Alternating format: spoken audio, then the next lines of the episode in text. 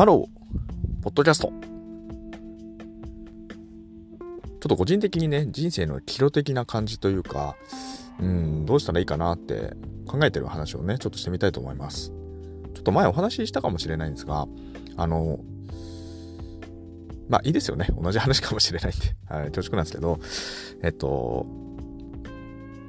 その一つ、様々な、その、収入を、まあその生活するためには収入が必要ですって話だと思うんですよね。で、その収入をどのように得るかって話の時に、まあ、僕はそのサラリーマン100%ってところでこれまでやってきて、まあ、そういう世界しか知らなかったわけなんですけど、まあ、そこを、まあ、会社員ねすっぱり辞めちゃって、まあ、副業も何もなく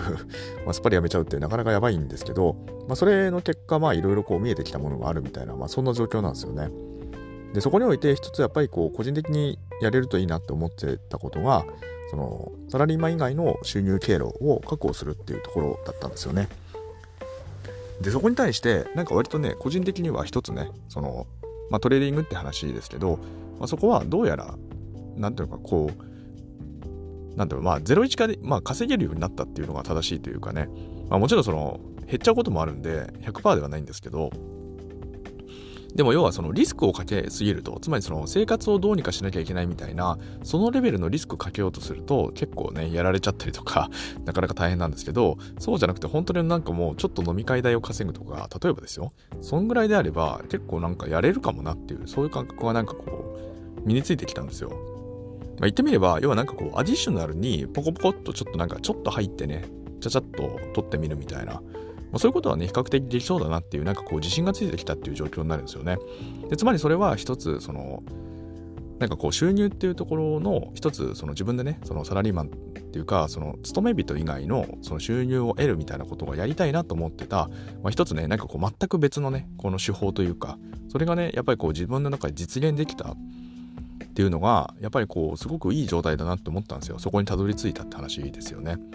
まあ、一般的には世の中的にはこう副業やったりとかあるいはなんかこう事業やったりとかまあなんていうかその勤め人以外だとね、まあ、やっぱりこう何かアイデア勝負で何かこうお金になることを頑張ってやってみるみたいなね、まあ、そういうところになると思うんですがまあそれとはねちょっと経路は違うんですけど結果的にねそこに迷い込んでで自分なりにも結構ねなんていうかこう少し熱中できそうな場所だったので、まあ、少しやってみたところまあ少しじゃないですよ全然あちゃんとやりましたけどまあその期間的にはねそんなに多くはないですけどまあでもやってみたところまあ一つねこうできそうだなっていう自信が持てたっていうところと、まあ、実績もねできたってところがねなんかすごく良かったなと思ったんですよ。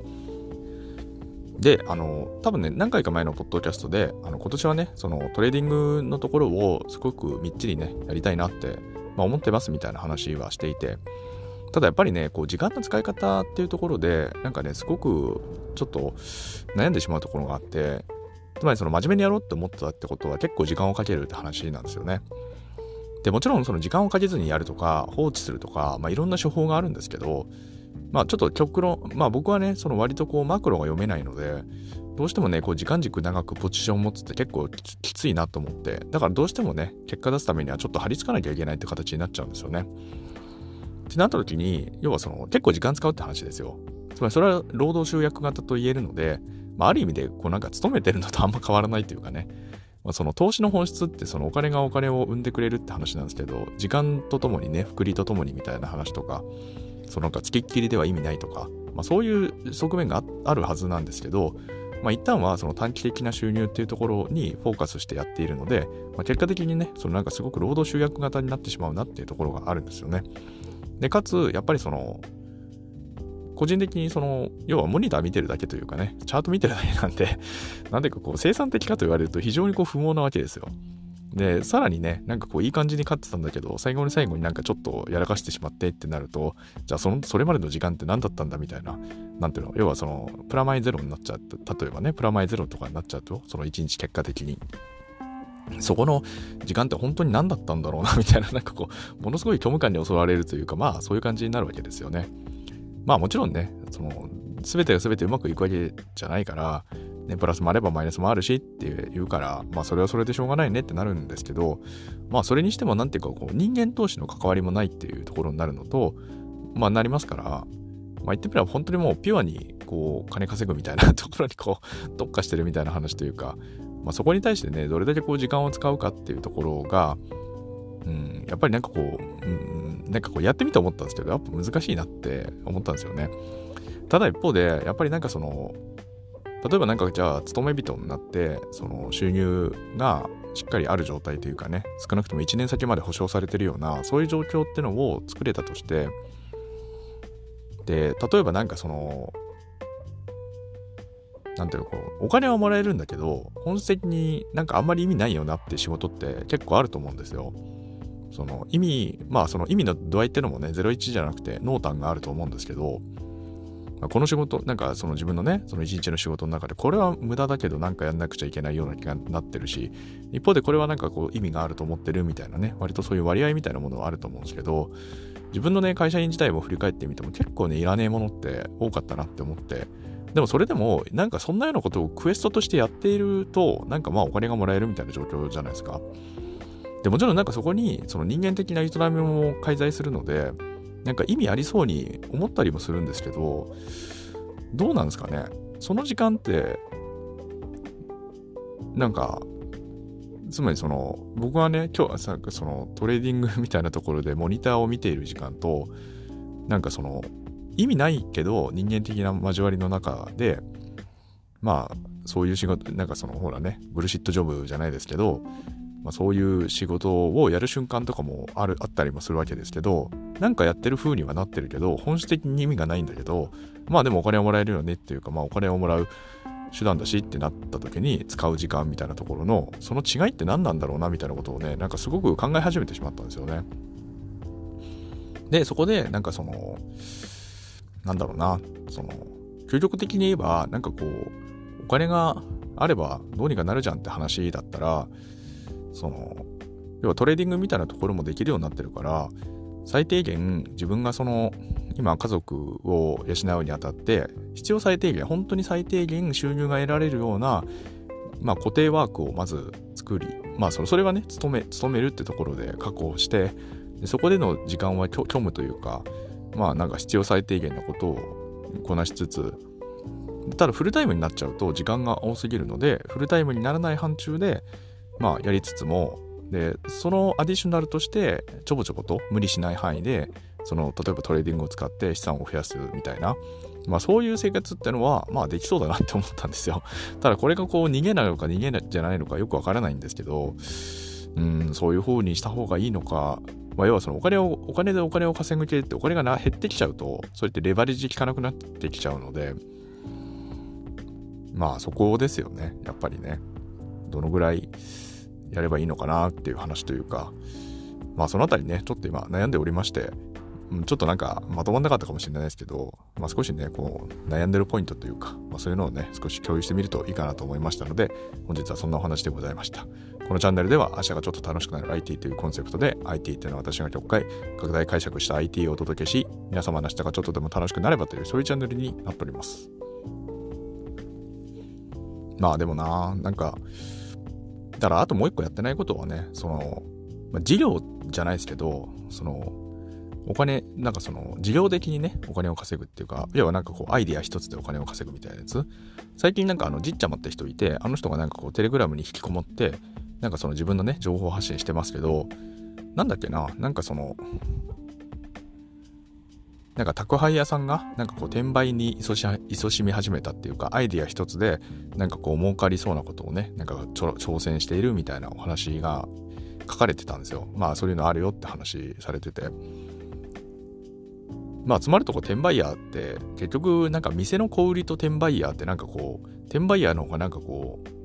意味嫌われるような風潮もありますけど本質的に小売りって転売ですよねおそらくね。それがなんかこう形式的にみんなに認知されているか認知されてないかの違いなのかなみたいなことを私みたいな人はぼんやりと感じるわけなんですけどまあでもそれは別にいいか悪いかっていうかもう全てそんなもんですよね。株の売買だって結局安いところでね仕入れて高いところで 売るって形なので、まあ、そこの差益って話になりますもんね。まあ、それはもちろんそのすごくね伝統的なベーシックなその事業みたいな話でもあると思うんですけどまあそのなん手段は何でもいいんですけどねなんかそうそういうなんかこうお金が作れるんだろうかみたいなところを、はまだ未開なんですよね。だからそっか、そういうところもね、ちゃんとチャレンジしてからじゃないと、それはそれであれですよね。それはそれでちゃんとチャレンジして、なんか本当にもう自分に才能ないというか、生み出せないよなってところまでやんなきゃやっぱダメですよね。そうだよね。なんかちょっとね、お話ししながら、うん、やっぱそうだなって思い始めたんで そうね、なんかこう、商売になりそうなことを、まあ、愚直にね、やるというか、うん、そこもね、ちょっとやっぱ合わせてやっていかないと、合わせてやっていかないとというかね、やっていった方がいいなっていうところもありますね。そうですね。